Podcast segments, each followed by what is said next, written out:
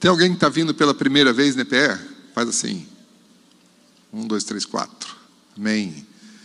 É, na semana passada, nós começamos a, a lição 7, mas a ideia era fazer toda a lição 7 na semana passada, não deu, deu para fazer metade, então já dividi novamente, e a 7 já virou 7 e 8, né, para ficar mais fácil para a gente acompanhar também a, a, as aulas pelo YouTube.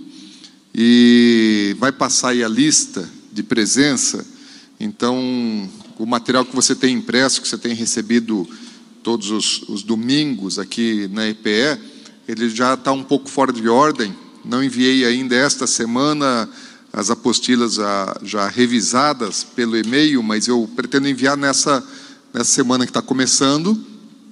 Então, coloque o seu e-mail bem legível na lista de, de, de frequência, que nós vamos mandar desde a primeira lição para você. Tá? Vamos ver se eu consigo é, fazer uma, uma revisão rápida das lições anteriores para estar tá enviando. Acho que você não, não concluía a, a revisão, eu envio assim mesmo, depois a gente disponibiliza isso é, num ambiente que você possa acessar né, facilmente. Então, nós estamos. É, na semana passada, né, quem estava aqui na semana passada? Amém. Semana passada nós falamos sobre o final do dilúvio. Né? Fomos aí desde as primeiras lições, falando do, do da criação do, dos céus e da terra, o estado de Lúcifer perfeito na eternidade passada, depois o pecado de Satanás, a, a sedição, a rebelião que ele promoveu nos céus, um terço dos anjos o seguiram, e e depois o homem é criado na terra, o diabo é lançado por terra, o homem é criado na terra, recebe o poder e autoridade para governar, e o diabo não tinha autoridade nenhuma, ele não passava de cinzas, porque Deus fez sair dele um fogo consumidor que o reduziu a coisa alguma, mas o diabo ele conseguiu é, enganar o homem, o homem pecou, perdeu sua autoridade de governo sobre a terra, Satanás rouba dele essa autoridade de governo sobre a terra, e aquela, aquela rebelião que iniciou lá no céu, agora é estabelecida na terra. Satanás se opondo a Deus, ao governo, né, ao senhorio, ao reinado de Deus, e, e se ele arrastou, enganou um terço dos anjos lá nos céus, agora na terra, ele consegue enganar toda a humanidade, né, porque através do pecado de Adão, ele contaminou toda a humanidade, então aí tem um, um desenvolvimento né, da operação das trevas na terra, buscando afastar o homem cada vez mais de Deus, e Deus tem os planos dele. Na EPE, nós vamos é, sempre levar em, em, em, consideração esse contexto né, do pecado original, ainda no céu, período pré-adâmico, e o destino de todas as coisas. Onde é que nós vamos parar? Onde é que o diabo vai parar? Onde é que o homem vai parar? Né? O que é que Deus está promovendo? Então, a visão do estudo é, da palavra de Deus, de Gênesis a Apocalipse, é a visão de reino. De reino. Jesus, quando ele veio ao mundo, ele veio pregando o reino. Ele não veio pregando religião, ele veio pregando o reino.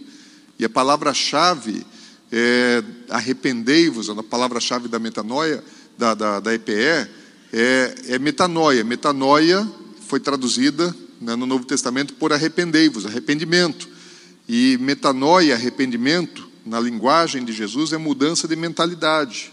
É para de pensar no sistema terreno e pensa no sistema dos céus. Não pense como cidadão do império das trevas, mas pense como cidadão do reino dos céus. E o reino dos céus é muito diferente do, do império das trevas. Né? Quem, o maior nos céus, o maior serve o menor, é, quem chora que é feliz, para ganhar, ganhar tem que perder. É tudo o contrário, é tudo o inverso. Né? O rei se humilhou e se fez menor do que todos, Deus exalta aquele que se humilha, bate o que se exalta.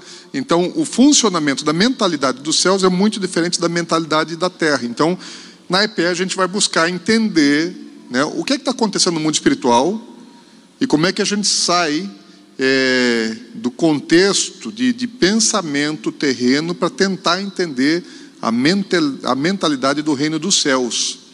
Isso é difícil mas não impossível, porque o Evangelho, as boas novas, é isso: é trazer a mentalidade celestial, o entendimento da palavra aos homens na terra, aos homens de boa vontade. Então, sejamos nós, né, as pessoas de boa vontade, para tentar entender a mensagem celestial. E Deus julgou o homem por causa do seu pecado. O homem se afastou tanto de Deus, no capítulo 6 de Gênesis, fala que todo o desígnio do coração era mau e Deus resolve exterminar aquilo que ele havia criado. E Deus, ele só poupou a Noé, a sua família, né, seus filhos, noras e esposa, e os animais que ele ordenou que Noé colocasse na arca. Então nós vimos é, sobre o juízo de Deus, nas últimas lições e, e na última lição especificamente sobre o final é, do dilúvio. O que é que está acontecendo agora é, no final do dilúvio? A arca ela, ela pousou no Monte Ararat. Deus precisa levar a arca para um lugar alto. A terra está inundada ainda, toda encharcada. Então a vida recomeça nas montanhas até que toda a água escoe, até que a lama toda se seque, até que as coisas comecem a acontecer é, é, normalmente, que a vida recomece na terra, Deus coloca a arca é, no, no, num lugar alto. Algumas coisas que eu, que eu acabei não mencionando na, na última lição, e que são coisas interessantes, é, na, na, apostila, agora já incluí, tá? Da, da lição passada já incluí, quando se receber no e-mail já vai vir essa informação. Existem algumas datas que são informadas, né? Fala que, que a arca, ela, é, que Adão, ele tirou Adão. Adão não estava na arca, gente. Vocês estão prestando atenção? Por que vocês não me corrigiram?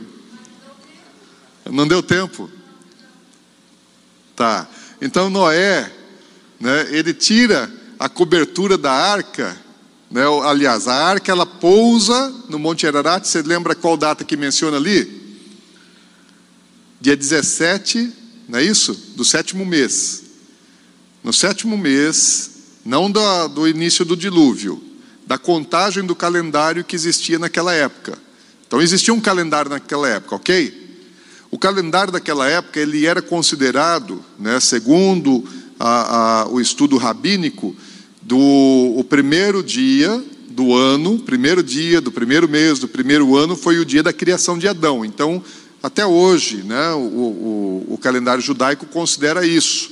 O dia de Rosh Hashanah, que é o dia do ano novo, é o dia que eles consideram que foi o dia da criação de Adão. Então, essa é uma tradição é, de muitos milhares de anos, né? O, o, judeu ele tem isso, mas antes do dilúvio, o ser humano que ainda não existia judeu também já tinha seu calendário. E o judeu entende, né? Eles têm Deus deu a eles a Torá, o Gênesis, o livro de Gênesis foi revelado a eles, né? E eles entendem que Adão foi criado no dia primeiro do primeiro mês do primeiro ano, aí começa a contar o calendário que eles usam até hoje, 5.778, 79 agora, né? É o ano que, que se iniciou alguns dias atrás. Então, Adão foi criado praticamente 6 mil anos atrás. Agora, a arca, ela pousa no dia 17 do sétimo mês. O sétimo mês, né, não considere o nosso calendário Naquela época, ele seria mais ou menos o nosso mês de março, abril. A contagem, eles acreditam que a contagem do tempo antes do dilúvio, ela, o ano é, lunar e o ano solar era igual. Que, que, a, que o ciclo anual era de 360 dias. E aí houve um desequilíbrio né, no sistema solar que provocou uma, uma, uma descompensação entre o, entre o ano solar e o ano lunar. Né? O ano solar se passou a ter 365 dias e o, e o lunar é, é, diminuiu. Um aumentou e outro diminuiu. Eu não sei se é, isso tem alguma base científica, mas é o que eles acreditam que aconteceu na época do dilúvio.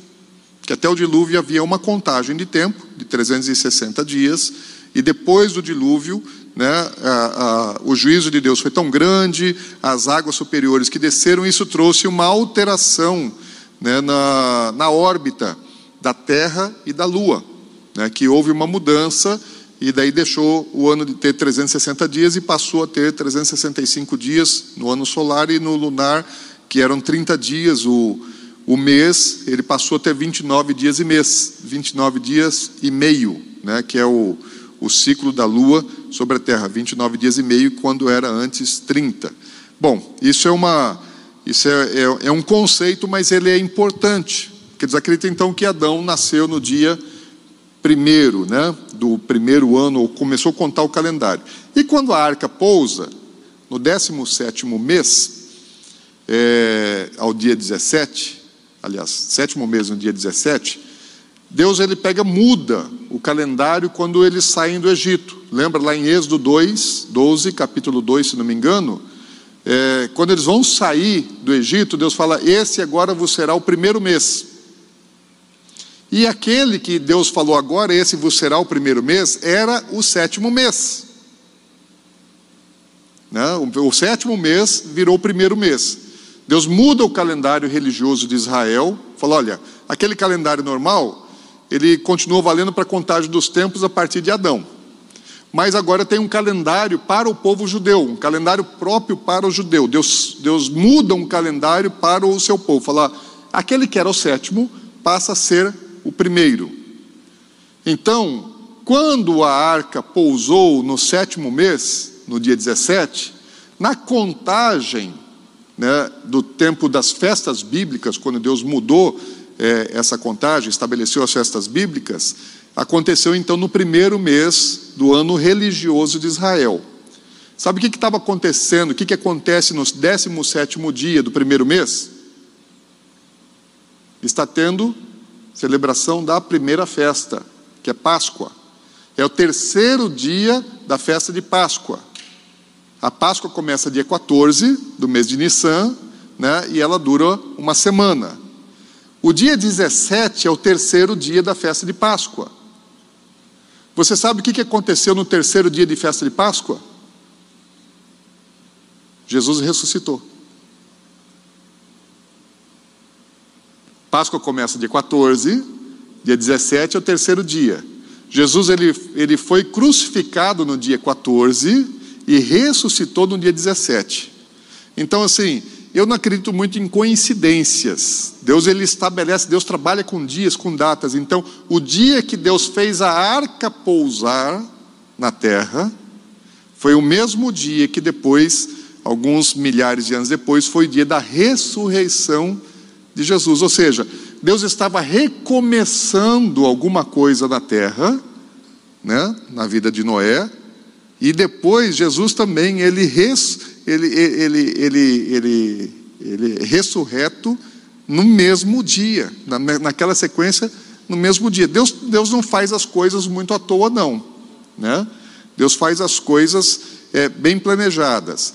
E sabe qual foi o dia que, que Noé ele tira o teto da arca? Cinco meses e meio depois, né, no, dia, no, no primeiro dia, seis meses depois, né? agora está no dia 17. Daí você vai cinco meses e meio depois, daí no primeiro dia do. Agora não lembro, do. Da, não lembro agora é, qual que é o mês que ele menciona lá, do primeiro mês. Isso, no dia primeiro do primeiro mês. Está é, tá lá, é, o dia 1 um do primeiro mês é quando Noé tira o teto da arca. E o que é que acontece no primeiro dia do, do, do primeiro mês. É o, é o dia do nascimento, da criação de Adão. No mesmo dia que Adão, que o homem viu a criação de Deus, que ele foi criado, que ele passou a viver, e ele viu a terra, o dia que Adão viu a terra, foi o mesmo dia que os habitantes, os moradores, ou a família de Noé que estava dentro da arca, pôde ver a nova terra. Por que, que a Bíblia mencionou o dia? Por que, que ela cita os dias? Certamente não é à toa, né? Tem uma razão, tem uma causa de os dias serem mencionados na Bíblia. Ah, no dia tal do mês tal é que ela pousou. No dia tal do mês tal é que tirou a cobertura da arca. Ora, para a gente pode não fazer muito sentido, mas para Moisés, para os hebreus antigos, eles entendiam esse negócio muito melhor do que a gente, que eles entendiam de data, de calendário, e aí do mover e do agir de Deus. Deus trabalha com datas. Datas são coisas importantes para Deus. Então, se a Bíblia está mencionando uma data, é porque tem uma causa, tem uma razão. Ok? Isso não, não, não falamos na última lição, mas está. É, esse conteúdo já acrescentei na, na apostila da, da lição da semana passada. Bom, vamos então para o assunto dessa semana. Noé, ele está agradecido a Deus. Nós vimos que quando ele desce da arca, qual é o primeiro ato que ele pratica? O que, que ele faz quando ele desce da arca? Ele faz um sacrifício, não é isso? Primeira atitude mencionada na Bíblia, é, da saída de Noé da arca, ele vai e faz um sacrifício a Deus. Isso foi onde nós paramos na, na, na última lição.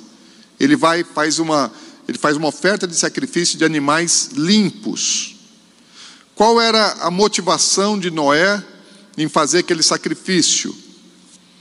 Noé, primeiramente, ele está agradecido a Deus porque ele foi poupado, o mundo todo foi dizimado. Alguns, alguns estudiosos calcularam que na época do dilúvio é, poderia haver cerca mais de 200 milhões de habitantes já na Terra. Fizeram algumas, algumas contas, né, matemática, é, das genealogias e da multiplicação do ser humano, e eles concluíram que na época do dilúvio, quase dois mil anos depois, 1660 anos mais ou menos depois da criação de Adão, o homem ele havia povoado a terra e havia na terra cerca é, de 230 milhões, alguns pouco menos, outros um pouco mais, mas em tese vamos falar que tivéssemos aí na terra mais de 200 milhões de habitantes na Terra. Ou seja, tinha um Brasil inteiro na Terra. E imagina do Brasil inteiro, só uma família se salva. Toda a nação brasileira é destruída, todo mundo morre afogado, e aí fica só oito vidas, oito pessoas, somente de uma casa, de uma família. Então Noé está extremamente grato a Deus, porque Deus ele exterminou a maldade da terra e ele precisou exterminar com os homens maus da terra. Noé era o único homem justo. Agora, Noé, então, ele está muito grato a Deus pela, pela salvação. Páscoa fala de salvação. Então, não é à toa que Deus está linkando datas aqui. Está falando de a arca pousando em Páscoa. Páscoa é salvação. E também ressurreição. Agora, quando a terra morreu, está ressurgindo a vida na terra. O que é que Noé está fazendo? Fala, eu vou agradecer. Vou fazer um ato de gratidão, faço um sacrifício a Deus. Agora, ele não tinha somente gratidão, ele também tinha uma petição. Né? Eu mencionei na semana passada, está na sua apostila da semana passada. É, Flávio José, ele, ele, ele cita né, o, o, a oração, o tipo de, de coisa que Noé é, é, pediu a Deus quando fazia aquele sacrifício.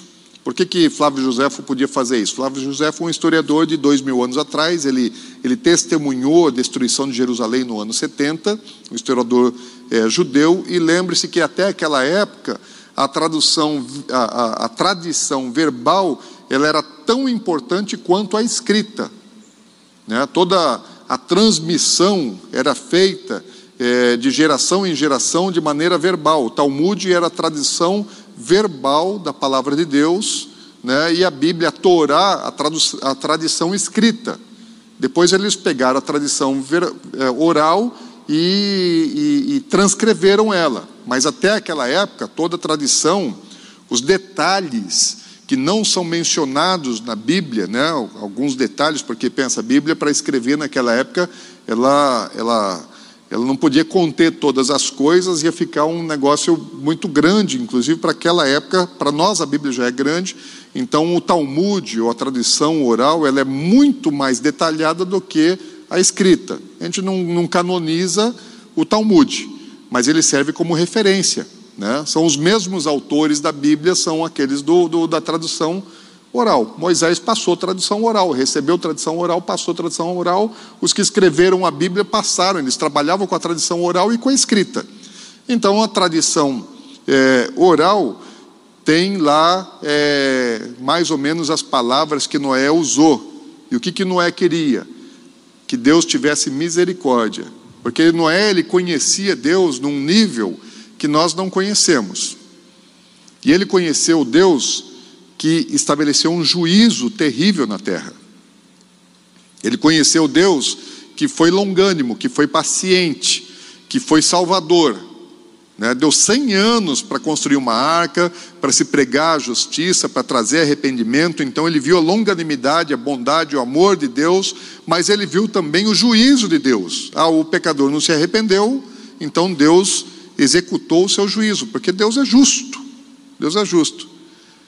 E aí Noé, então, ele está assim: diante do Deus que foi longânimo, bondoso, ele está grato.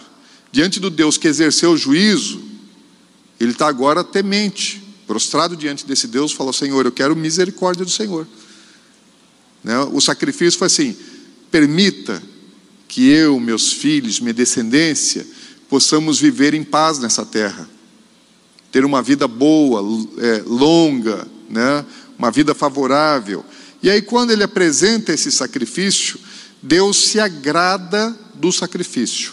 Mas Deus não se agrada especificamente do, do, sacrifício. A Bíblia fala que Deus, ele, ele se agradou, veja lá em Gênesis 8, 21, 22. Está aí na sua apostila.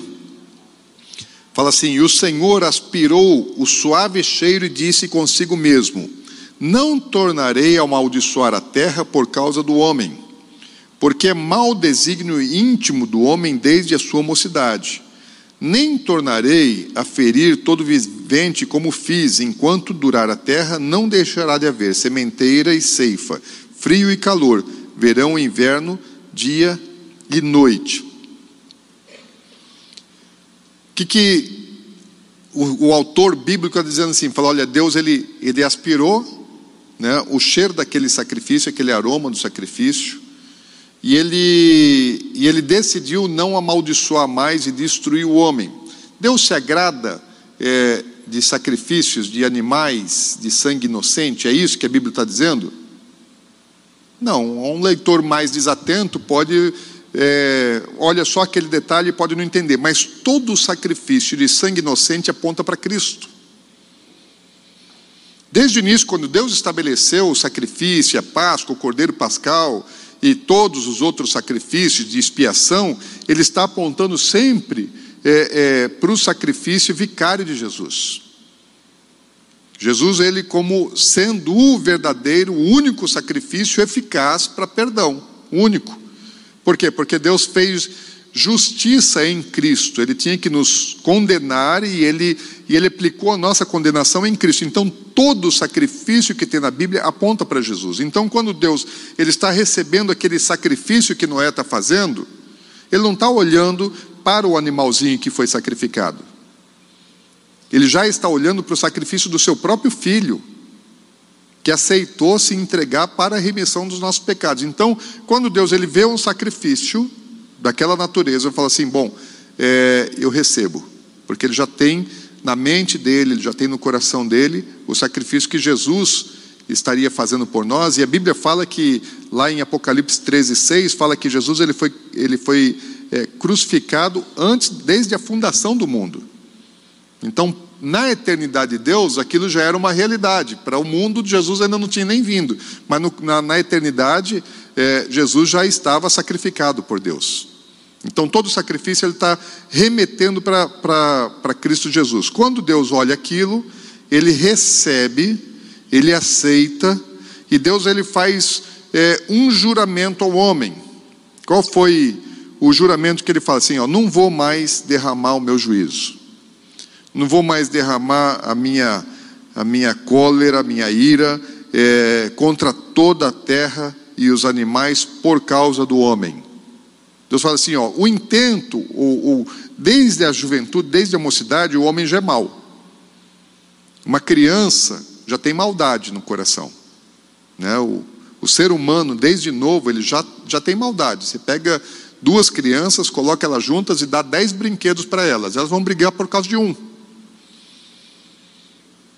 O que, que é isso? É maldade, egoísmo. Né? Elas brigam, disputam. E quem é que ensinou isso? Não, os pais estão ensinando a não fazer, é porque já está na nossa natureza, nós já nascemos com a essência do pecado, com a maldade em nós. A maldade era aquilo que prevalecia no mundo antigo, no tempo de Noé. Né? A imoralidade, especialmente imoralidade sexual, e a violência, a maldade, eram as duas tônicas, as duas coisas mais fortes que fez com que Deus destruísse né, a humanidade antiga. Então Deus está falando assim: olha, o homem é mau. Desde pequeno o homem é mau. E isso não mudou. O homem continua mal. Mas por causa da maldade do homem, eu não vou mais destruir a terra e os animais. Porque foi isso que Deus tinha acabado de fazer. Por causa da maldade humana, Deus destruiu até os animais, que foram feitos por causa do homem. Então fala assim: não há razão do animal existir né, se eu vou destruir a humanidade. O animal foi feito por causa do homem, falando, mas agora não vou mais fazer isso. Falou, foi minha última, foi minha última, é, é, é, meu último juízo contra a terra e contra os animais por causa do homem. Qual era a função do homem? Governar a terra. O homem ele, ele era administrador da terra. Ele foi mau administrador e Deus puniu não só o homem, mas puniu aquilo que estava debaixo da responsabilidade de administração dele. E Deus fala: não vou mais fazer isso. Aí Deus ele faz um outro juramento. Ele faz aqui dois juramentos. Um, eu não vou mais destruir a terra e os animais por causa da maldade do homem. Mas ele fala: olha, eu vou é, garantir para vocês que enquanto durar a terra, não vai mais deixar de haver sementeira, colheita, frio, calor, verão, inverno, dia e noite. Hoje nós sabemos que está chegando o verão, que daqui uns dias vai estar ainda mais quente. Nós sabemos que esse é um tempo agora de águas, de chuvas, né, no verão, e nós sabemos que depois do verão, clima vai ficar ameno, as folhas das árvores vão cair. Como é que eu sei que daqui a alguns meses vai estar frio? Que vai chegar inverno, que a gente vai precisar usar casaco? Se agora está tão quente, por que, que você precisa guardar casaco e coberta na sua casa? O que te garante que, vai, que, é, que é, o inverno vai voltar? O que te garante que, se você pegar uma semente e você plantar, ela vai brotar e vai nascer e você vai poder colher. É a promessa que Deus fez para Noé. Quando Deus recebe a oferta de sacrifício de Noé, Deus ele faz um juramento para toda a humanidade, para mim e para você. Você pode abrir uma, um comércio e, e antes mesmo, durante o verão, você pode ligar lá nas indústrias é, que fazem cobertor e casaco e fazer uma encomenda de cobertor e casaco enquanto a temperatura está acima de 30 graus. Por que, que você pode fazer isso? Porque Deus prometeu que vai ter frio.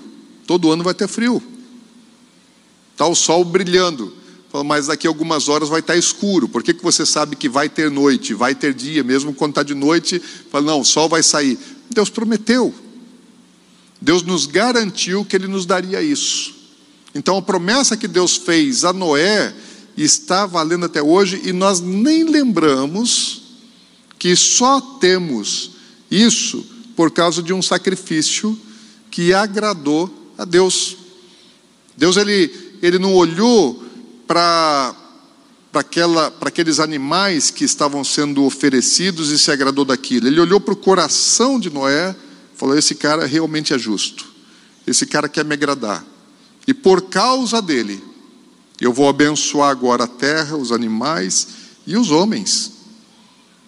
Então hoje nós estamos vivendo benefícios é, que, que, nos foram, que nos foram prometidos há quatro mil anos atrás.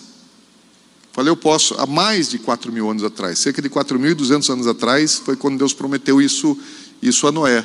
E a gente pode é, ter certeza de que aquela promessa que Deus fez há cerca de 4.200 anos atrás, Ele vai continuar cumprindo por todas as gerações. E Deus ainda fez mais. Lá, lá no versículo 11 do capítulo 9, Ele diz assim: Estabeleço a minha aliança convosco. Não será mais destruída toda a carne por causa das águas do dilúvio, nem haverá dilúvio para destruir a terra. Deus está dizendo: olha, não vou mais acabar com é, a terra através do dilúvio. Dilúvio universal nunca mais. Deus manda chuva e tem muita gente que morre ainda por causa das águas, sim. Mas o que Deus prometeu é que Ele não mandaria mais um dilúvio universal para a destruição da terra. Então, é, a Bíblia até fala que Deus vai mandar fogo e que os elementos vão se fundir em fogo. Mas através de um dilúvio que alcance toda a humanidade, Deus falou: Isso aí nunca mais, né, enquanto o homem existir na terra, eu vou fazer esse negócio acontecer. Deus continua estabelecendo juízo e vem um juízo pior. Pior do que o juízo do dilúvio, ainda vem. Né? Nós vamos é, caminhar em direção a isso. Mas ainda estamos em Gênesis e essas coisas vão acontecer lá em Apocalipse. Vamos ver se a gente chega lá antes que aconteça, né? A gente estude isso antes do acontecimento. Para a gente estar tá preparado, né? Se é que a gente vai estar aqui nessa terra ainda também, durante esse juízo. Está chegando. Então Deus, ele Deus ele tinha, uma, ele tinha uma aliança com o homem, ele tinha uma aliança com Adão. Quando ele, quando ele fez Adão, ele determinou que Adão governasse a terra, que povoasse a terra, né? e, e Adão ele falhou na aliança dele, ele, ele desobedeceu a Deus, ele pecou. Aí Deus precisou é, anular aquilo que ele tinha feito com Adão. Agora, com Noé, ele faz uma nova aliança para todas as gerações futuras. Então a aliança que Deus fez com Noé está valendo para mim e para você. Todos nós estamos debaixo de uma, de uma aliança feita entre Deus e Noé, tanto de prometer não destruir, né, mas inclusive das bênçãos que Deus prometeu que haveriam de acontecer. Mais para frente, Deus faz uma nova aliança com Abraão e com a sua descendência. Então Deus tinha uma aliança com, com Adão, tinha. Aí Deus teve uma aliança com Noé, a de Adão, né, Deus precisou destruir a humanidade e recomeçou em Noé. Então Noé ele herdou as bênçãos de Deus que Deus havia prometido para Adão. Mas agora Deus faz uma nova aliança com Noé e depois de alguns anos, né, cerca de 200 anos depois, ele vai fazer uma nova aliança com Abraão e com a descendência de Abraão, que é uma aliança específica para o povo judeu.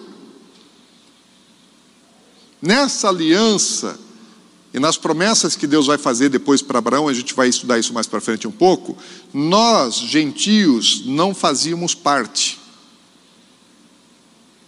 Então entenda assim: tem uma aliança com Noé que alcança todos os homens, independentemente da sua, do seu estado, né? seja bom, seja mal, é, é, creia em Deus, não creia em Deus, Deus tem uma promessa para a humanidade em Noé. Mais para frente, Deus faz uma aliança com Abraão, e é para um povo específico.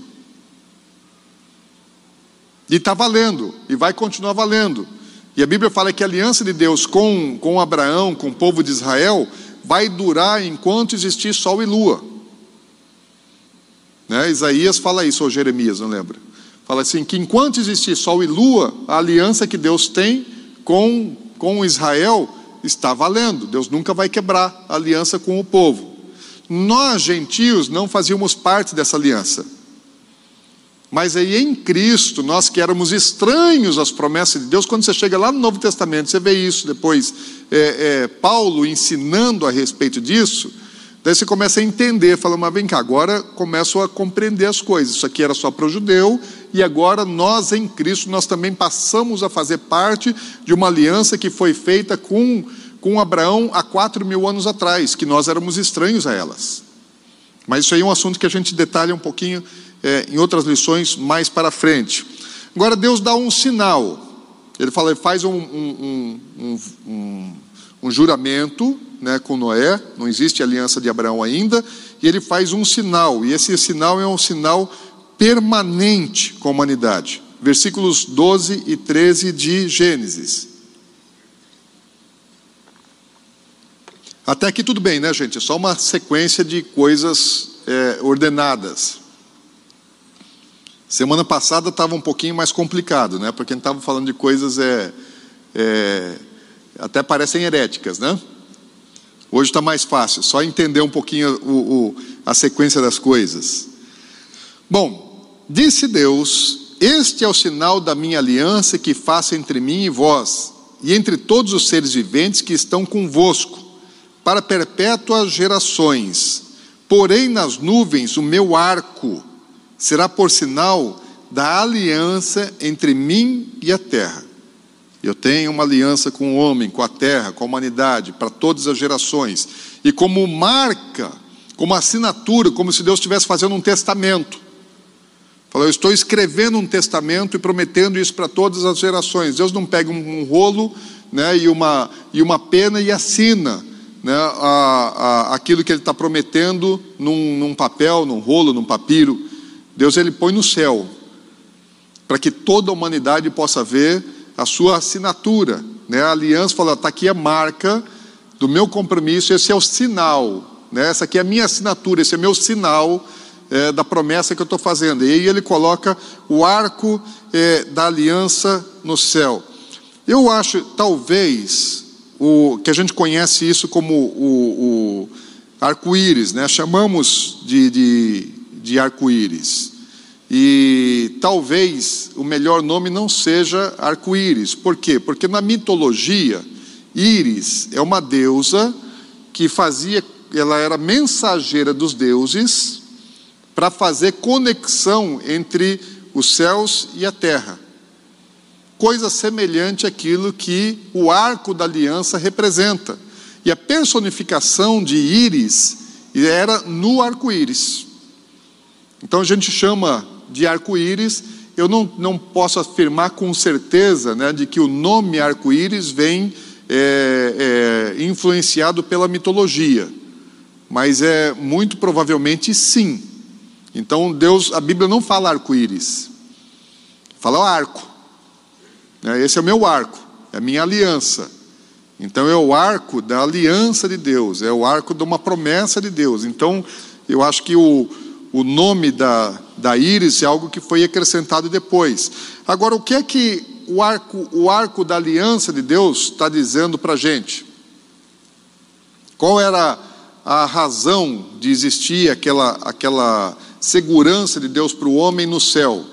Imagina que Noé e a sua descendência, eles sabiam o que tinha acontecido. E eles viram a chuva cair, e de repente a chuva não para nunca mais, e o dilúvio acaba com tudo para que o homem não ficasse apavorado com cada nuvem negra que surgisse e cada temporal que se formasse, Deus precisava falar assim: olha, não se apavore. Imagina o, o, o, o ser humano antigo que sabia do dilúvio, agora fecha o céu, fala: Deus vai, Deus está com raiva. Daí começa a cair água, começa a cair uma tormenta. Eu falo: Deus vai destruir tudo de novo. O arco-íris era assim, falou, calma, fica tranquilo, né? vai passar. Eu prometi que eu não vou destruir, e eu não vou destruir. E está aqui a minha marca, o meu sinal está aqui, a minha assinatura no céu, não vou destruir. Eu vou mandar chuva, de vez em quando eu preciso lavar a terra, mas isso não é destruição. Então o homem ele precisava assim é, ser tirado. Sabe quando você é, é, cachorro que foi mordido de cobra tem, tem medo de linguiça, não é? Então o homem ele estava apavorado. Falou: Deus pode se irritar de novo, Deus pode se irar de novo e resolver destruir tudo. E o homem ia voltar a pecar, então falou: olha, e ele tinha consciência de erro, tinha consciência de pecado, então o homem foi lá e pecou, daí de repente o céu fecha, falou: pronto, pisei na bola, vai acontecer tudo de novo. Então, hoje, para a gente, quando a gente vê o arco da aliança de Deus no céu, pode não dizer muita coisa. Mas para o homem pós-diluviano, dizia muito. Fala assim: isso é garantia de que eu não vou morrer. Que Deus já me salvou, então eu não, não preciso ficar desesperado. Eu posso saber, posso me esconder da chuva agora, que daqui a pouco é, esse negócio vai passar e a vida vai continuar. Agora, talvez a gente não entenda. O arco-íris ele, ele, ele tem sete, é, sete cores, não é isso? Daí tem, tem sete cores, né? São as cores, as cores básicas. E esse número ele é um número é, importante, né? O número de, é o número de Deus é o número 7, é o número da perfeição. Agora, hoje, onde é que você mais vê essas cores? Quem é que mais usa as, as cores do arco da aliança? Movimento LGBT.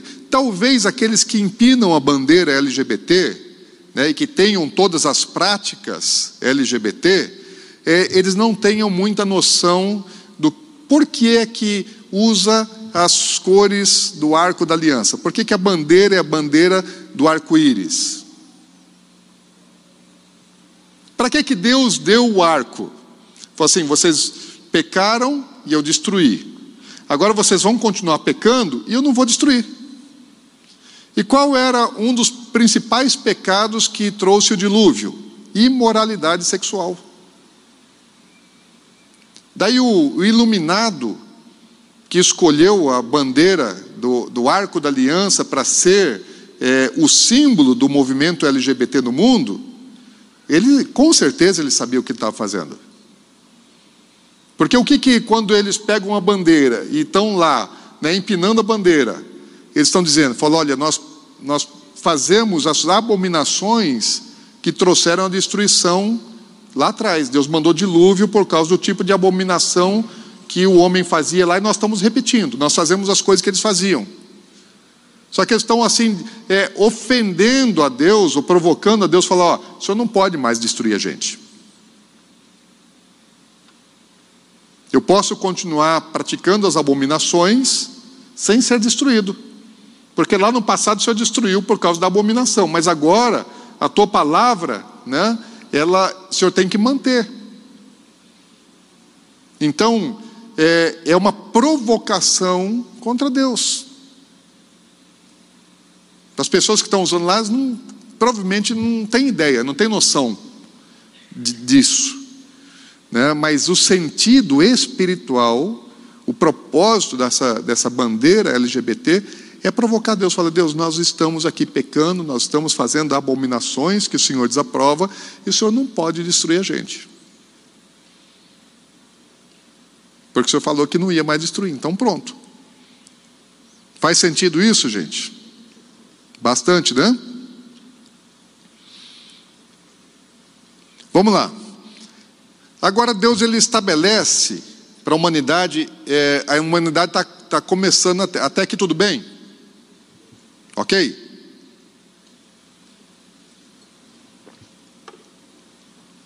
Superamos a semana passada, né, gente? Agora, o homem está na terra. Deus faz a promessa, depois, após o sacrifício, tudo isso, a vida está recomeçando. E é um recomeço né, que ainda está ligado às coisas que estavam acontecendo no passado. Noé era o único justo, mas a prática, o costume da vida humana na terra ainda estava muito, muito forte na, na memória né, é, de Noé e dos seus filhos, das suas noras, da sua esposa. A prática, como é que o povo vivia, aquela cultura né? a sociedade estava na mente, porque tinha um ano que eles tinham morrido. Todos os homens e as mulheres, todas as pessoas, crianças que Noé conheceu, tinham um pouquinho mais de um ano que eles tinham morrido, tinham acabado de morrer. E as suas práticas, elas permaneceram até um ano e pouco atrás. Agora Deus fala: olha, precisa estabelecer é, novas regras para o homem. Então, após o dilúvio, por causa dessa forma pecaminosa, a humanidade precisaria receber agora instruções novas, um código de, de conduta, um código de ética para um recomeço da vida na Terra. A maior parte do, do, dos códigos, o novo código né, é, de vida, porque Deus ele não é um, ele não está buscando religioso, Deus quer reino, governo. Então Deus precisa estabelecer um código. Como é que o homem tem que agir? Como é que o homem tem que ser? Isso não é religião, isso é governo. Deus governando, Deus reinando sobre o homem. A maior parte das coisas que Deus vai ensinar para Noé eram coisas que Deus já tinha ensinado para Adão. Ele vai introduzir algumas coisas novas. Mas a maior parte já era coisa conhecida de Adão, já eram princípios morais, éticos, né? É, espirituais que Deus já tinha dado ao homem e que o homem tinha é, quebrado, Deus tinha desonrado isso. Agora, Deus ele vai fazer algumas, ele vai reeditar alguns mandamentos e, por exemplo, uns dos, vou citar algumas coisas aqui. Um dos mandamentos que Deus reedita, fala assim, Gênesis 9:1, ele fala: "Abençoou Deus a Noé e a seus filhos e lhes disse: Sede fecundos, multiplicai-vos e enchei a terra." Sabe que é, pós-dilúvio Deus ordenou que o homem multiplicasse três vezes.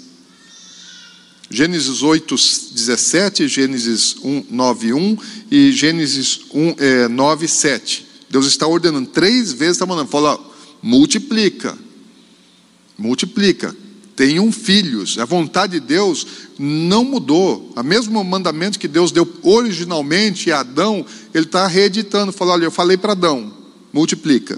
Agora estou falando para você, multiplica.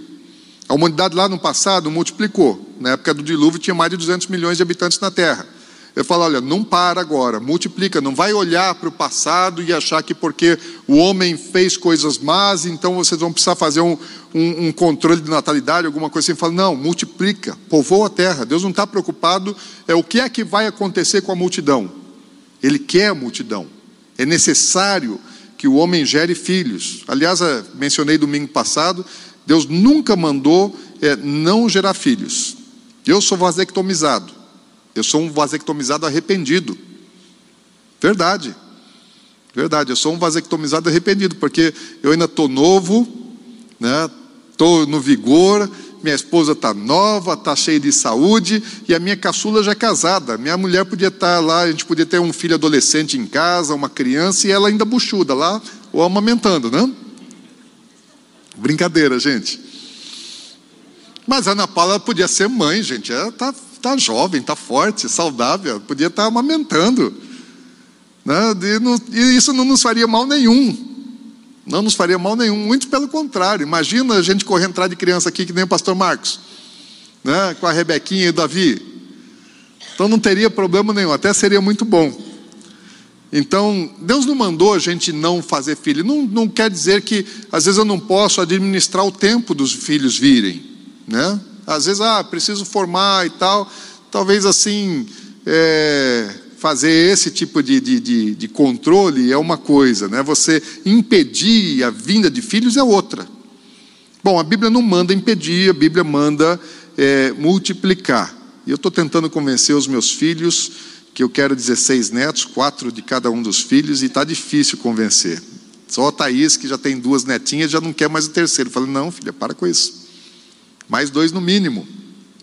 Porque Deus mandou multiplicar. E Deus ele foi muito enfático em relação a isso. Tem que povoar a terra, porque o propósito de Deus continua sendo o mesmo. E para cumprir é, esse mandamento de encher a terra, eles não podiam ficar mais morando na montanha. Eles vão precisar se espalhar. Eles vão precisar descer da montanha e vão precisar se espalhar por toda a terra, ocupar todos os lugares da terra. E outra coisa que Deus faz, Ele libera a dieta de carne para o ser humano. Porque até o dilúvio o homem não comia carne. O homem ele era vegetariano até o dilúvio. Só após o sacrifício de Noé pode haver uma, uma causa natural, porque imagina assim, no, antes do pecado não havia propósito de Deus que o homem comesse carne, certamente.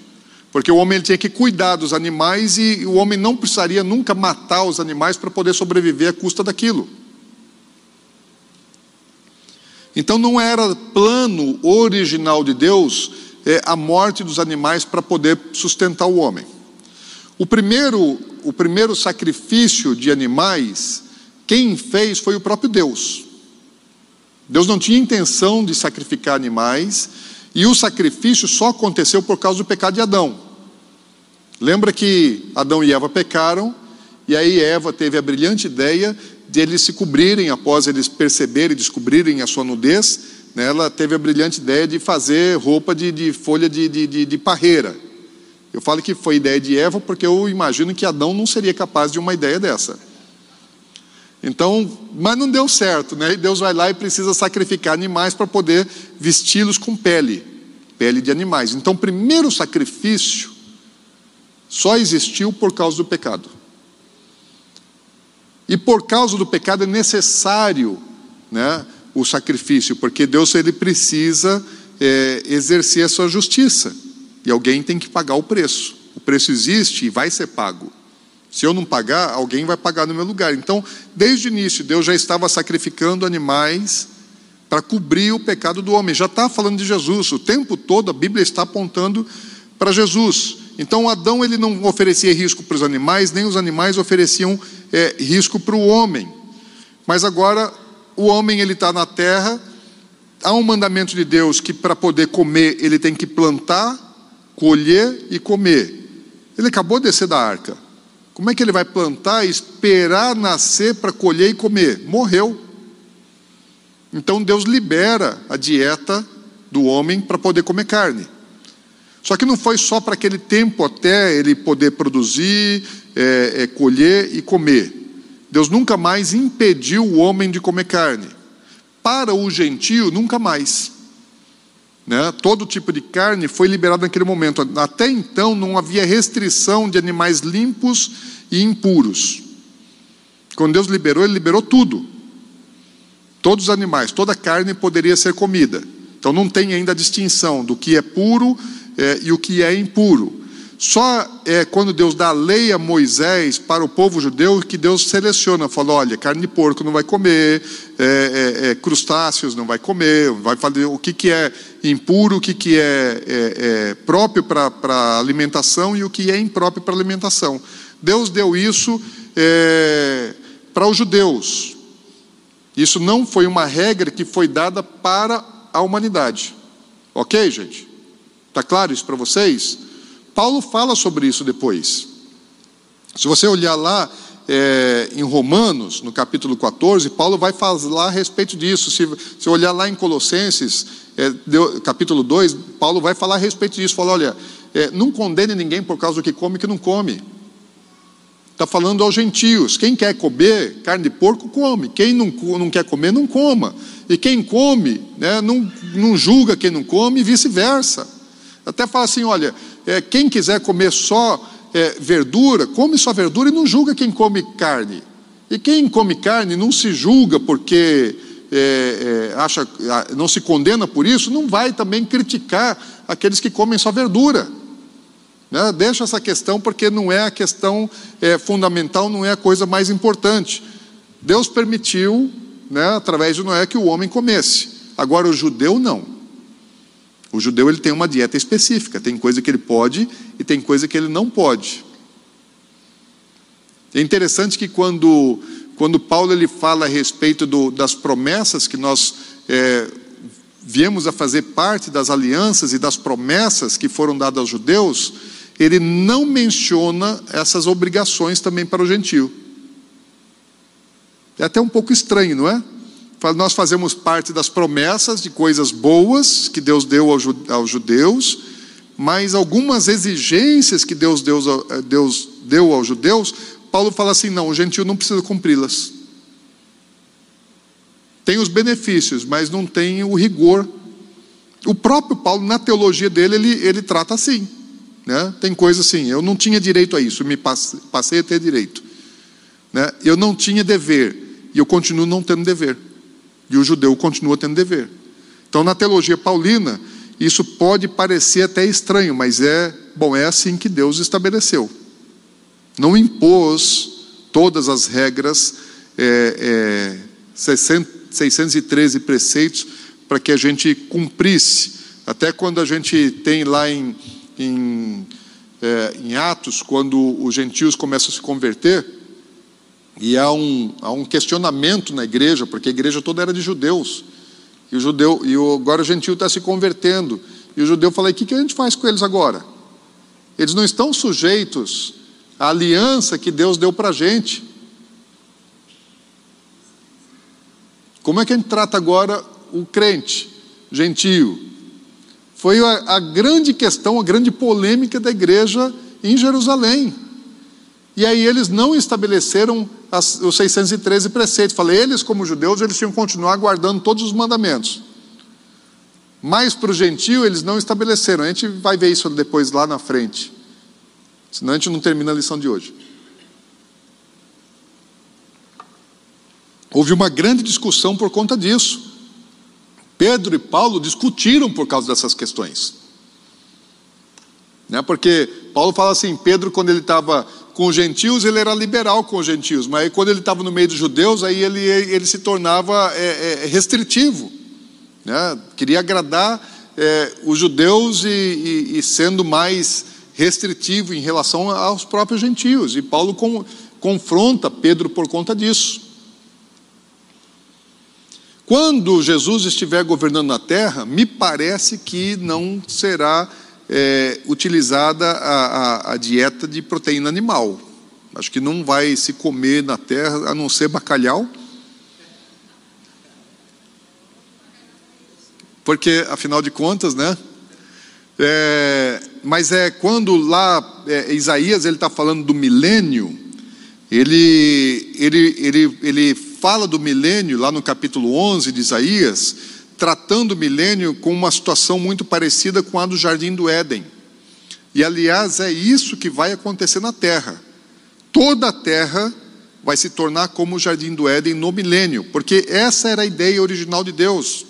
Deus começou no jardim do, do, do, do Éden com Noé, com Noé. Vocês não estão prestando atenção, né? Me corrijam, gente. Então começa com Adão, e qual era a proposta de Deus? Adão, multiplica e povoa toda a terra. O que é que Deus queria? Fazer com que toda a terra se tornasse como o jardim do Éden. Começa num lugar e aquilo tem que se multiplicar para toda a terra. O projeto de Deus sempre é assim, ele começa em um, em um ponto central e vai expandindo. Então, quando Jesus estiver governando na terra, toda a terra vai ser como o jardim do Éden. O milênio vai ser assim. O homem vai viver bem e o projeto original de Deus vai poder ser estabelecido. Não no primeiro Adão, mas no segundo Adão. O primeiro Adão falhou. O segundo Adão, que é Cristo, esse não vai falhar. Ok, gente? Eu preciso entender, a Bíblia fala sobre isso o tempo todo. O livro de Apocalipse é a derrota de Satanás e o estabelecimento do reino do governo pleno de Deus na terra. Aquilo que Deus queria fazer lá em Adão, Deus não desistiu, Deus vai fazer. Vai acontecer. O diabo não vai frustrar o projeto original de Deus para a humanidade. Deus vai cumprir. Não cumpriu em Adão, mas vai cumprir em Jesus. Ok? Agora, Deus também ele estabeleceu algumas regras de convívio social por exemplo, lei de vingança, porque o homem ele praticava o mal e não tinha um, um sistema jurídico. Daí Deus foi falar sobre, sobre sistema de, de, é, é, de justiça, né? Falou, olha, se alguém matar alguém, como é que vai funcionar? Então tem lei de vingança. A lei de vingança é uma coisa que depois você vai ver sendo reeditada na lei mosaica. Mas Deus já tinha dado a, Moisés, a, a, a, a Noé e outras coisas Deus vai repetir depois para os judeus, mas coisas que, algumas que tinha dado Adão, que deu a Noé, que vai se repetir em Moisés, mas existem algumas particularidades que são específicas para uma, para outra ou para outra aliança. Sobre essas regras que Deus estabeleceu, falou agora a vida na terra está recomeçando e ela precisa ter ordem. O que, que os rabinos fizeram? O que, que os judeus fizeram? Eles, eles é, é, codificaram né, o código né, de éticas, as leis, as regras que Deus deu ao homem para que ele se é, reorganizasse na terra e multiplicasse, povoasse a terra. E, e, os, e, o, e os judeus eles, eles chamaram essa, esse, esse código de Deus, né, de, de, de, de princípios, de fé, de ética, de moral, de, de a, as sete leis de Noé. Então eles falaram: não, Deus deu sete leis né, para que todo homem cumpra. Então, na mentalidade do judeu, ele interpreta assim: Deus deu uma, Deus deu uma lei para os judeus que tem 613 preceitos. Para o resto da humanidade, eles estão vinculados a sete mandamentos, as sete leis de Noé. Então, o homem, ele, toda a humanidade, gentil, né, de qualquer raça, de qualquer lugar, de qualquer época, de qualquer geração, eles estão obrigados àquilo que Deus estabeleceu lá atrás, porque Deus fez um novo tempo, Deus colocou a, a, a humanidade de novo com a oportunidade de, de, de viver na terra e deu sete mandamentos. Então eles codificaram isso. O bom para falar sobre isso é o Henrique, daí ele pode, ele pode complementar, pode tratar disso, porque ele já estudou essa questão muito mais do que eu. Né? Vou só é, citá-las aqui. Então, as sete leis que os rabinos eles pegaram e codificaram são as seguintes: é, não adorar a ídolos, não praticar a idolatria. Deixa eu ler porque esse texto aqui não é meu, é, ele é copiado. Porque a essência da vida é o reconhecimento e a crença do Ser Supremo. O Criador do universo, aceitando os seus mandamentos, é, o, o, o Ser Supremo, Criador do universo, aceitando os seus mandamentos com temor e amor. Ele é consistente, de, ele é consciente de todas as nossas ações e sua providência está sobre toda a criação. Fala, primeiro mandamento, qual é? para eles: não vai adorar outros deuses, reconheça que há um só. Não pratique nenhuma forma de idolatria. Isso não é só para o judeu, isso é para toda a humanidade. Deus é um só e só Ele é digno de receber o nosso culto, a nossa adoração. Não praticar idolatria, ela, ela, ela implica fé, confiança absolutas em Deus e na Sua providência divina.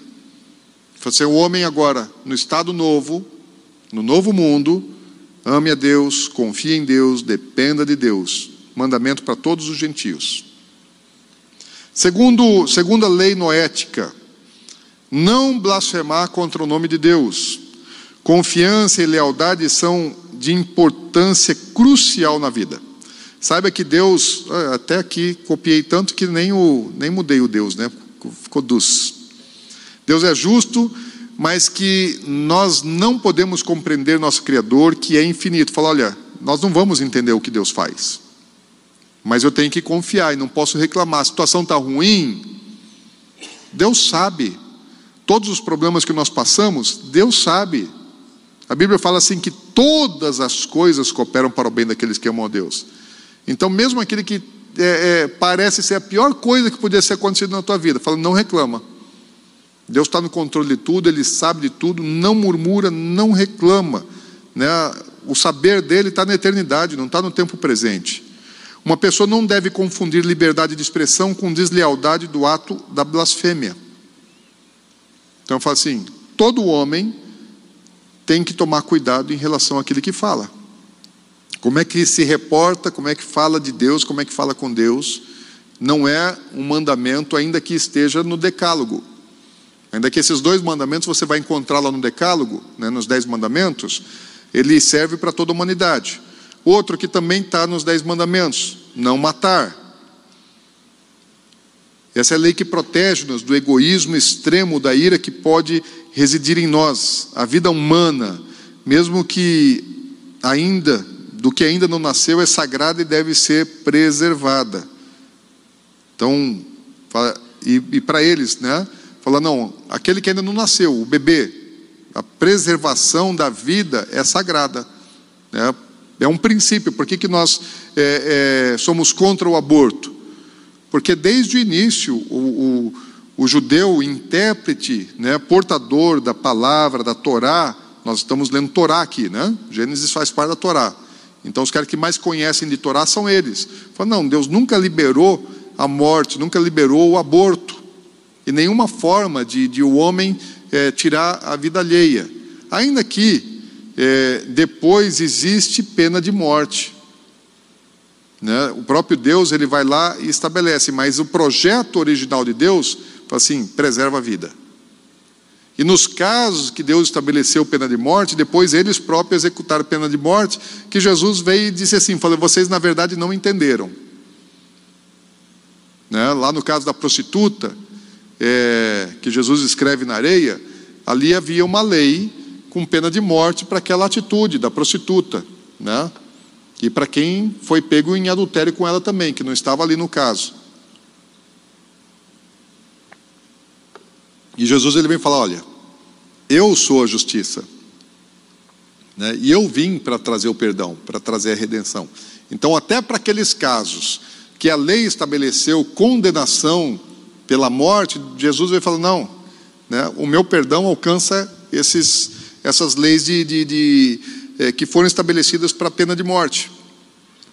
Outro mandamento: não cometer atos sexuais ilícitos, qualquer forma de, de, de pecado sexual. Isso é preservação da família, né, do lar. Então, isso precisa ser é, protegido, guardado, mantido de maneira saudável. Hoje, um, uma das coisas que mais amaldiçoa é, é, a prosperidade emocional e espiritual é, em casa das pessoas é, é assim o lar destruído e, e, e, grande parte da destruição de lar acontece por causa da infidelidade sexual. Então a gente vê assim muitos lares sendo destruídos né, e os filhos se perdem. Então é, por causa de um prazer momentâneo, né, físico, carnal, se jogam tudo por, por, é, pelo ar, joga tudo embora. As pessoas estão aí abrindo mão da família, do relacionamento, da aliança que fez é, com esposa, com marido e, e os filhos, né, como se isso não tivesse importância, não tivesse valor. Né, um prazerzinho vale mais do que todas essas outras coisas. Então, esses são atos proibidos, não só é, é, é, os, os, atos do, do, sexo fora do casamento, mas também o, a homossexualidade, que era uma coisa muito forte nos dias de Noé, né, que antecederam o dilúvio, o incesto. Todas essas coisas elas promovem é, uma degradação do gênero humano e um declínio da sua natureza, especialmente da sua natureza espiritual, feita à imagem e semelhança de Deus. Outro mandamento: não roubar. É, fala que os ganhos e propriedades são concedidos por Deus. Então, tudo aquilo que, que você tem é Deus quem te dá. Então, você não pode tomar do outro aquilo que Deus deu para o outro. É um princípio. Fala, eu tenho o que Deus me deu. O roubo é eu tomar do outro aquilo que Deus deu para o outro. Não é meu, mas eu quero aquilo que ele teve. Lógico que para a gente ter, nós temos que fazer também a nossa parte. Nem tudo que Deus quer me dar, Ele pode me dar. Às vezes Deus não pode me dar algumas coisas porque eu não cumpri né, a minha parte no, no caminho de se obter, de ter, de receber, de adquirir as coisas dele de maneira digna e honesta. Então o roubo ele é, ele é essa prática de injustiça. Outro, não comer sangue ou parte de um animal vivo. Num, um dos mandamentos, inclusive, que, que há lá, que a igreja primitiva deu para os discípulos é, gentios, era não se alimentar do sangue. A prática do sexo ilícito também. Né? E não se alimentar do sangue também. Falou, olha, não come sangue. Então, é, existem alguns alimentos que são feitos à base de sangue. É, não coma. Porque esse é um mandamento para todo mundo. Inclusive, foi afirmado depois para os crentes gentios, né? não judeu. Falou, não comer sangue não é só para judeu. Nós não devemos é, nos alimentar do sangue e nem comer é, bicho vivo ou parte de um bicho vivo. Né, ele está vivo, você vai lá, extrai uma parte dele, come ou comer um bicho, algum, algum animal, qualquer que seja, ainda vivo. Você só pode se alimentar, pode comer carne, pode comer animais? Pode, mas só aquele que já estiver completamente morto. Você não pode é, causar esse sofrimento de se alimentar dele enquanto existia alguma vida nele. E o sangue é aquele que, que biblicamente, é onde está a vida. É onde é que está a vida? Está no sangue. Então nós não podemos nos alimentar da vida. Isso não é alimento para a gente. Por que, que o sangue é, é, é, fala que a, a vida está no sangue? Pensa uma coisa: quando Deus criou Adão, é, quem é que deu a vida para Adão? Foi Deus. Como é que Deus gerou vida dentro de Adão, dentro daquele corpo perfeito que já estava criado? Soprou seu fôlego de vida. Quando Deus sopra o fôlego de vida, né, aquele fôlego, aquele sopro de vida, para onde é que ele vai? Para onde? Para o pulmão. Então Deus soprou nas narinas de Adão né, o seu fôlego de vida e ele vai para o pulmão. E qual que é a função do pulmão? O quê? Oxigenar o sangue. Não é isso? Então, a vida não estava no pulmão.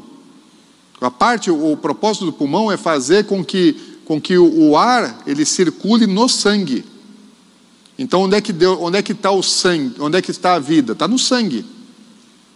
Quem conduz a vida ao corpo humano é o sangue. Quem dá vida ao corpo humano, né, faz a vida circular no, no corpo humano é o sangue. Né? Deus ele soprou o, o, o seu fôlego para o sangue do homem. Então, o fôlego de vida está no sangue. E aí Deus fala assim: não se alimente disso.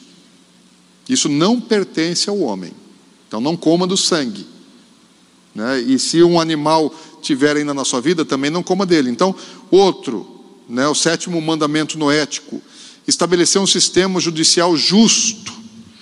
Lembra que antes do, do dilúvio é, havia muita injustiça, muito roubo.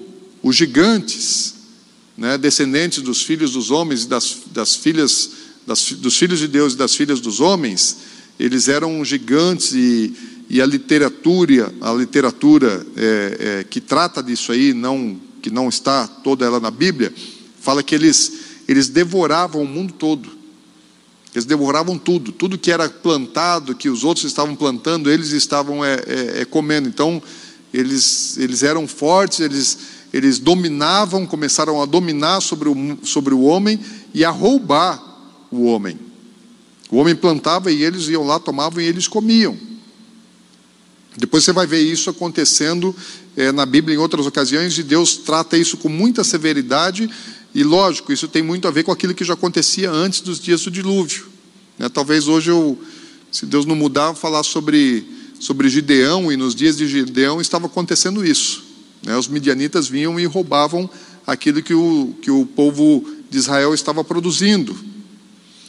E, e Deus ele, ele proibiu né, o, o a maldade e falou: olha, precisa ter um sistema justo. O homem precisa ter tribunais justos, que não era só do roubo, da morte, né? É, é, a violência de, de, de, em, toda, em todos os sentidos ela estava acontecendo abundantemente.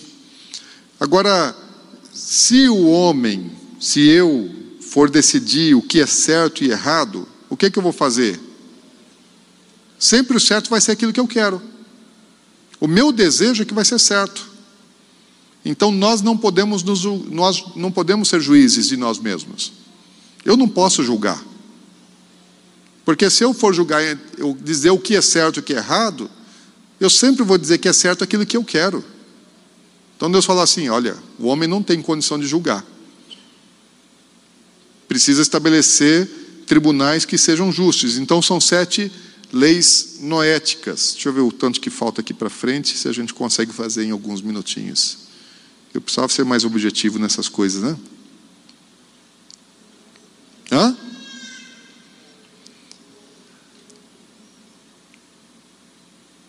Vocês têm perguntas?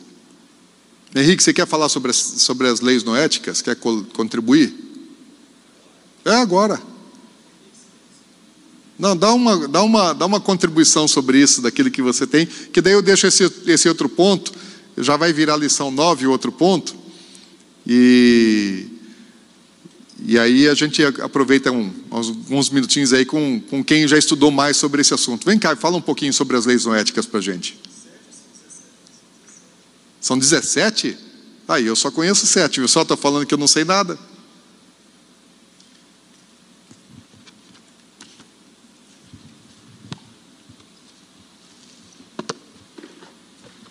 Eu nem, nem, nem avisei ele que ia fazer. É teste, né? Paz, igreja. Bom dia. Igual o pastor falou, primeiro temos que lembrar que a, não existe essas sete leis. Se você procurar na Bíblia, se você pegar a sua Bíblia e falar, vou procurar Onde estão elas? Você não encontra, tá? Eu cheguei a, a fazer um teste que era observando o seguinte: tudo que Deus aprovava ou reprovava antes é, do dilúvio, para ver se de, antes, na verdade, da Torá, para ver se identificava com isso. Daí a gente encontra algo semelhante. Por exemplo, no livro de Jó, você vê muita coisa lá que foi, foi pré-Torá, né, antes de ter uma, uma lei, antes de ter os mandamentos, que Deus aprovou e reprovou algumas coisas em Jó e que é, confirmam com essas sete leis, essas sete leis de Noé. Mas não existe, então, primeiro passo, uma, um lugar assim, igual tem o Decálogo, né, que é bem, é, é bem fácil de, de identificar. A questão da não adoração de ídolos, que é a primeira, é, é muito interessante porque ele não é só. Isso daqui isso, essas sete leis, elas se desdobram em vários princípios. Da mesma forma que você pega os dez mandamentos e, e a gente consegue dele extrair vários subprincípios. O, o pastor referiu que os, os, judeus receberam né, os 613 mandamentos. Os, os judeus, eles têm que observar 613 mandamentos, que são o quê? que são, na essência, regras para que você não é, atinja, não peque em algum dos dez. A base são os dez, e os 613 a gente fala que é quase como que se fosse uma cerca de proteção para você ficar longe de pecar contra esses dez, esses dez mandamentos. E daí, o que, que acontece? Dos sete mandamentos também existem desdobramentos, por isso que eu falei que, dependendo, dá para dá ter mais de uma aula apenas é, sobre, esse, sobre esse assunto. É, e quando fala, vamos falar aqui do primeiro, de não adorar ídolos, de não adorar ídolos, o que, que acontece? Não é só aquela questão da imagem esculpida. Sempre que, o que, que tem o não adorar ídolos? Sempre que você coloca a sua fé em qualquer coisa, atitude, é, ação, pensamento, em, em, qualquer coisa que seja, lato senso falando, de modo geral, que não seja Deus o Criador, você está adorando ídolo. Então, é, às vezes a pessoa fala de adorar ídolo, fala, ah, mas eu não pratico adoração a ídolos. Mas se você confia, por exemplo, que o seu trabalho, vamos dar um exemplo clássico hoje, o seu, o, o seu sustento vem do seu trabalho, exclusivamente do seu trabalho, você está de alguma maneira colocando a fé não em Deus, mas a fé em alguma coisa fora. Esse talvez a gente pode falar que é um, é um dos princípios. Por isso que falar em leis, é, a gente tem que, tem que observar o que? Juridicamente falando, isso aqui é regra ou é princípio? Então a gente tem que interpretar isso daqui como princípio, que é você tem que cumprir da melhor maneira possível, né, da, da máxima maneira possível. E é, quando a gente diz, por exemplo, outra, outro desdobramento de não adorar ídolos, que as pessoas têm, que as pessoas têm bastante, é quando você eu gosto de dar, ah, tem alguns exemplos aqui, eu estou calculando o tempo. Que hora que é agora? É 11 já? Ah, tá, tá, não, tem uns 5 minutinhos. Então, assim, oi? Então, quando a gente pega e, por exemplo, é, a gente acredita, por que, que nós cristãos não temos aquela, tanto aquela questão da, daquela, daquela cruz com Jesus é, pregado ali. Tem algum problema? Tem algum problema uma imagem em si mesmo? Não tem um problema a imagem em si mesma. O problema é quando a pessoa ora acreditando que aquilo ali é que vai trazer a, a cura dela, a, a bênção que ela precisa. Então é assim, é, é, é quando a gente tira o foco exclusivamente em Deus. Então esse é o princípio que pode resumir, tá? Vamos falar aqui sobre blasfemar contra o seu nome. O subprincípio que tem aqui, eu posso dizer para vocês que é da murmuração. O que, que é murmuração? Por que que fala é, da questão assim, que os dois são associados, né? Sempre que você, olha que, que desdobramento, sempre que você reclama de alguma coisa que aconteceu na sua vida, sempre que você é, fala é, é, fala assim, poxa Deus, por que, que eu estou nesse emprego? Por que, que aconteceu esse acidente? Por que, que é, eu por que, que eu sou careca? Por que, que eu sou é, gordo, magro? Né? É, você está nessa blasfêmia, é, nessa blasfêmia e às vezes até nessa idolatria. Por quê? Tudo absolutamente tudo. Os judeus falam que existem três princípios da, da fé, e uma delas é que tudo provém de Deus, absolutamente tudo. Tudo está no controle dele. Imagina as piores atrocidades que já tivemos na humanidade. Então, assim, quando a gente olha essas coisas no plano apenas terreno, a gente não concorda. Fala, meu Deus, como que fala algo assim de uma criança passando por algumas situações, idosos? Então, assim, não faz sentido. Mas quando a gente pensa em eternidade, onde no final tudo Deus vai conectar e, e ele vai, todo mundo vai entender o, o propósito de cada coisa que aconteceu, que no final é trazer, é fazer as pessoas se voltarem para Ele é, a gente é, começa a entender um pouco que mesmo aquilo que a gente entende que pode ser ruim, no final é algo é, é algo que que é bom, que que no final, porque dos três princípios da fé, tudo vem de Deus, né? Que esses dois primeiros têm a ver com fé. Tudo é para o nosso bem.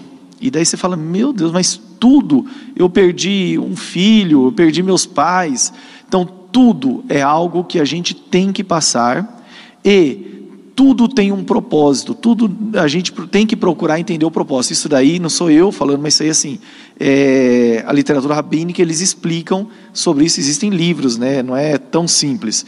Então, quando a gente pega e blasfema, primeiro blasfemar é o que? É reclamar, é imputar a Deus. Fala, Deus, como o Senhor é severo. É, é, é, a gente fala muito em murmurar. Você está querendo dizer o que? Deus, eu sei melhor o que é, o que é bom para a minha vida do que o Senhor. Você está ao mesmo tempo idolatrando, né, se colocando na condição de Deus, ou até melhor de Deus, que você está querendo dizer que você sabe o que é melhor, como você também está falando, Deus, o Senhor não é, é o Senhor não é, é, não, não é tão sábio, tão inteligente como eu para decidir o que é melhor para a minha vida. Então, quando você é, blasfema, você está pecando, por quê? Porque você cai também na, é, na adoração a ídolos. É que, na verdade, aqui fala não adorar ídolos, e e a tradução, é, que isso aqui tudo, como é muito antigo, existem várias maneiras que vem traduzido, né? Por isso que a gente tem que extrair o princípio. Tem uma tradução que fala que é crer no Deus único, né? Crer no único Deus. Que o adorar ídolos é assim, é você pegar de alguma maneira, a gente imagina que é se prostrar, é pôr a confiança em algo que não seja Deus, qualquer coisa que seja.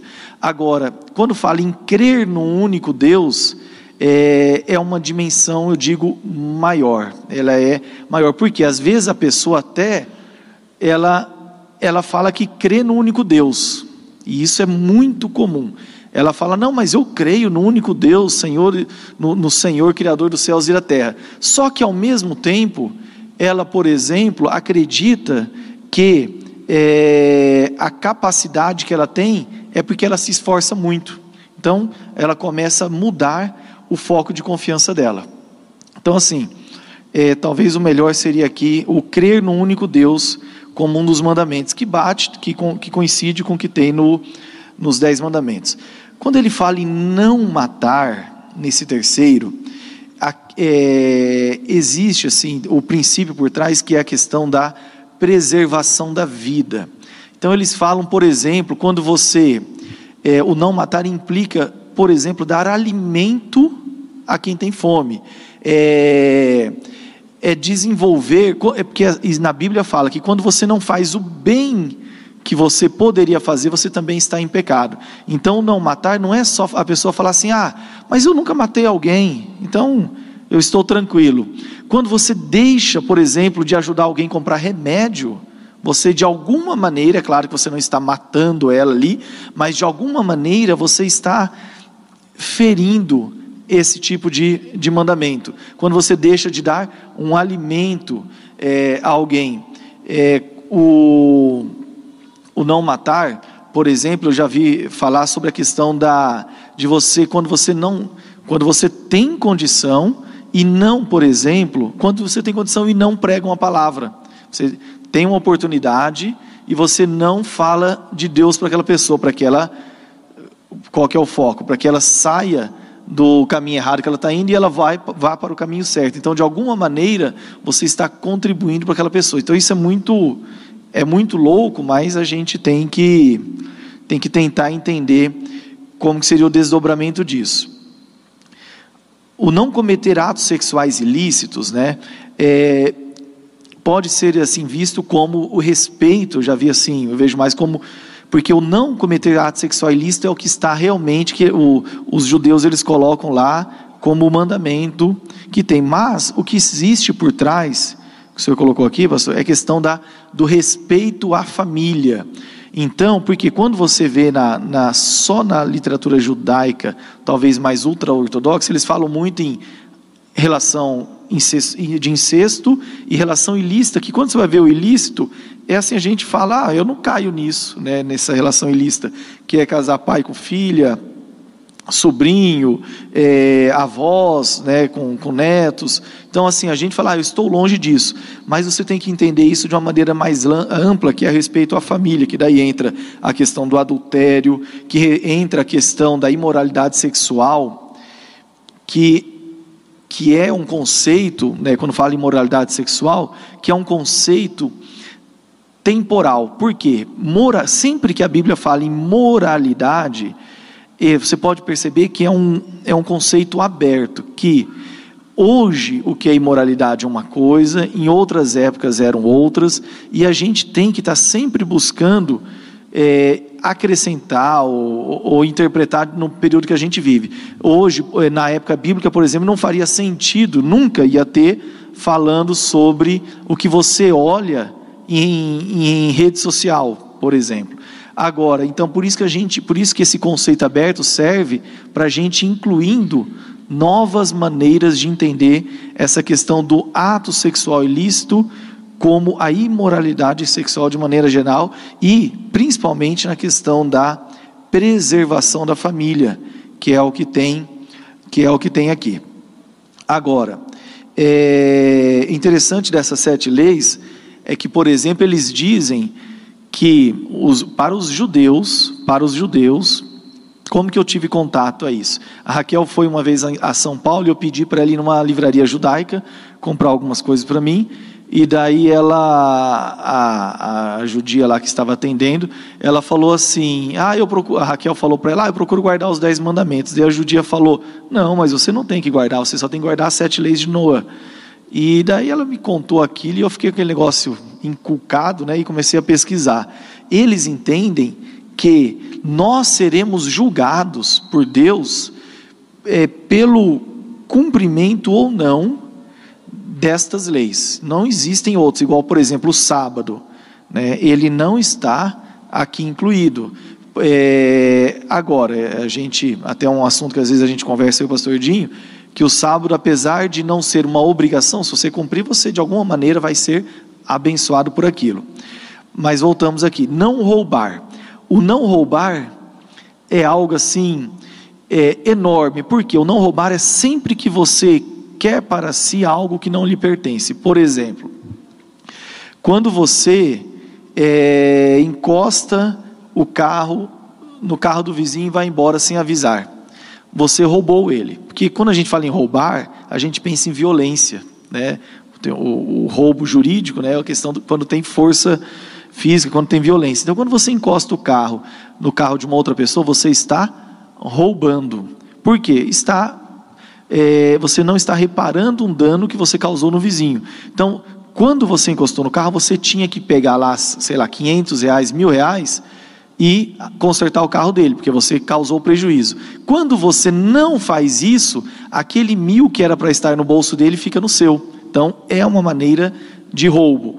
Quando é, isso aqui eu não posso, não vai cair um fogo do céu aqui, mas quando a gente, por exemplo, não paga todos os impostos que deveríamos, né, o que, que acontece? Você está deixando de, de, de transferir para o governo que, se fosse um governo justo, blá blá blá, aquele dinheiro seria revertido para toda a sociedade, mas você está retendo com você, é uma forma de roubo. Quando você não paga, por exemplo, né, eu não vou falar disso aqui, pastor, esses negócios aqui não, não servem, né? mas assim, quando você não paga, por exemplo, 100% das horas extras de um funcionário, você está cometendo um roubo. Por quê? Você contratou ele, você contratou aquela pessoa para trabalhar para você oito horas por dia, seis horas, oito horas, né? Então depende do, do, do ajuste. E aquela pessoa trabalha para você nove horas 8 horas e 40, 8 horas e meia, e você não paga aquela diferença, você está roubando o que? O que aquela pessoa tem de mais precioso, que é o tempo. Você combinou tanto pelo tempo dela e acaba se beneficiando. Então, você está roubando. Olha, o dinheiro era para estar no bolso dela pelo tempo que ela resolveu vender para você e está no seu. Então, isso é, uma, é um desdobramento que a gente pode ter para é, o não roubar. Então tem muita coisa que quando você entra na justiça pedindo algo injusto, algo que você sabe que não tem direito, você está roubando. Quando você deve, vamos falar uma coisa aqui. Quando você deve, eu devo ao banco, né? É, e você contrata um advogado para fazer uma, de, você sabe que deve e você contrata um advogado para fazer uma defesa. É, e que naquela defesa, de alguma maneira você tenta se livrar do pagamento, porque uma coisa é se livrar do abuso, da abusividade, que é injusta também, então você tem direito, por isso que até manda estabelecer tribunais justos, é uma coisa. Agora, o que acontece? As pessoas, quando entram, elas pedem, até, se puder, até para não pagar. Né? Então ninguém vai lá e fala, olha, o, o, criminoso, quando contrata um advogado, ele não fala, ah, eu quero só uma pena justa. Ele não, ele quer negar, ele quer é igual o gato ali para tomar banho. Ele fica esperneando é, para não, é, para não pagar pelo que deve. Então, o roubar tem muito desdobramento e nós seremos de alguma maneira afetados. O DVD pirata é um tipo de roubo, né? Do Sky Gato é um tipo de roubo. Então tudo isso é uma maneira de roubo. Quando você pega e cita um, quando você pega e cita lá no seu TCC da escola e não coloca quem é o autor daquilo, você está de alguma maneira roubando é, uma informação, porque aquilo aí tem um direito autoral, a pessoa tem direito a, a ser reconhecida. Então, olha que complicado que é. é. Não comer sangue ou parte de um animal vivo. O, o que eu leio a respeito disso aqui, que eu já li, é que isso daqui é a questão do é, respeito aos animais, do, do não da não crueldade aos animais. Por isso, por exemplo, que os judeus têm uma maneira, vamos falar, adequada, né, é, de fazer, de matar o, a vaca, né, para alimento, né, o carneiro. Eles têm, né, a comida kasher deles, eles têm um jeito que eles entendem que passa a, a faca e que é o, é o jeito mais eficiente para não causar dor. Então, por isso, que isso aqui é inclusive fundamenta esses, esse pessoal vegano tal, porque se realmente a gente olhar a forma como muitos, é, muitas aves, é, muitos, muitos animais, muito, muito, muito gado, muito bovino, como eles são tratados, a gente fala, nossa, tem crueldade ali tem crueldade ali.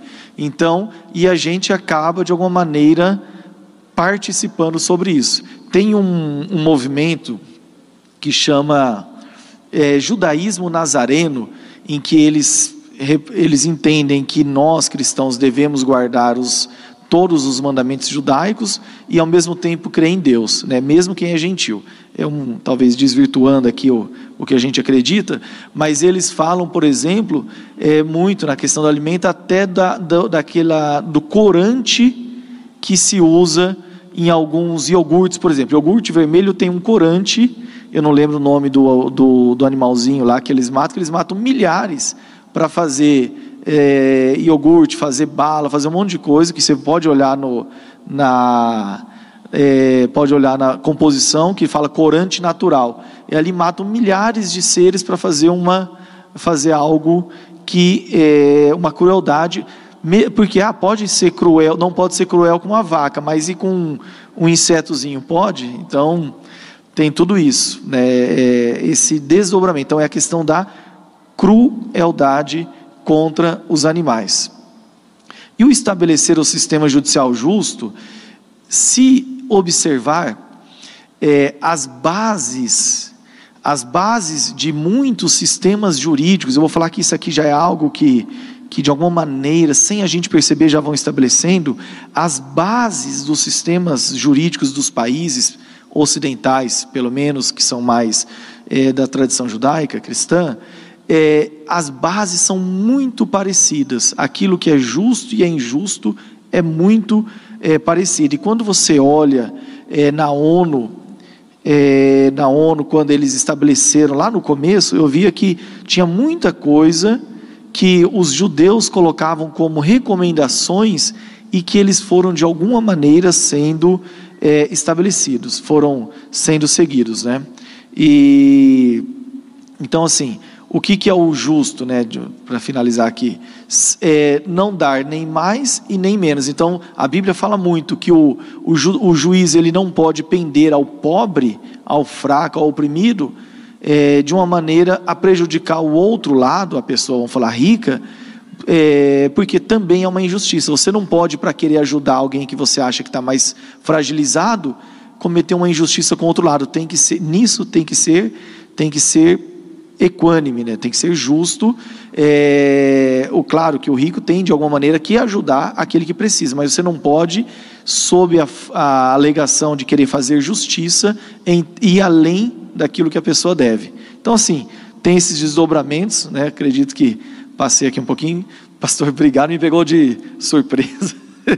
obrigado, irmãos. Paz. Obrigado, Henrique. Bom, a vida recomeça na terra, Deus estabelece normas. Amém? Semana que vem a gente vai ver o que é que acontece depois disso. Algum, alguma questão importante? Nenhuma? Tudo tranquilo? Hoje, é, hoje, é, hoje é fácil, né? Complicado foi semana passada. Semana que vem tem algumas coisinhas, uns detalhes interessantes, né? E aí na outra, então, assim, muito, muito, muito importantes, muito interessantes. Aliás, na semana que vem a gente vai ter o café da manhã, então começa mais cedo, oito e meia da manhã, a gente vai ter o café, voltar a ter o café da manhã é, todo primeiro domingo do mês, então venha mais cedo semana que vem, a EPE, horário regular, mais oito e meia a gente tem café. Vamos orar? Vamos ficar em pé?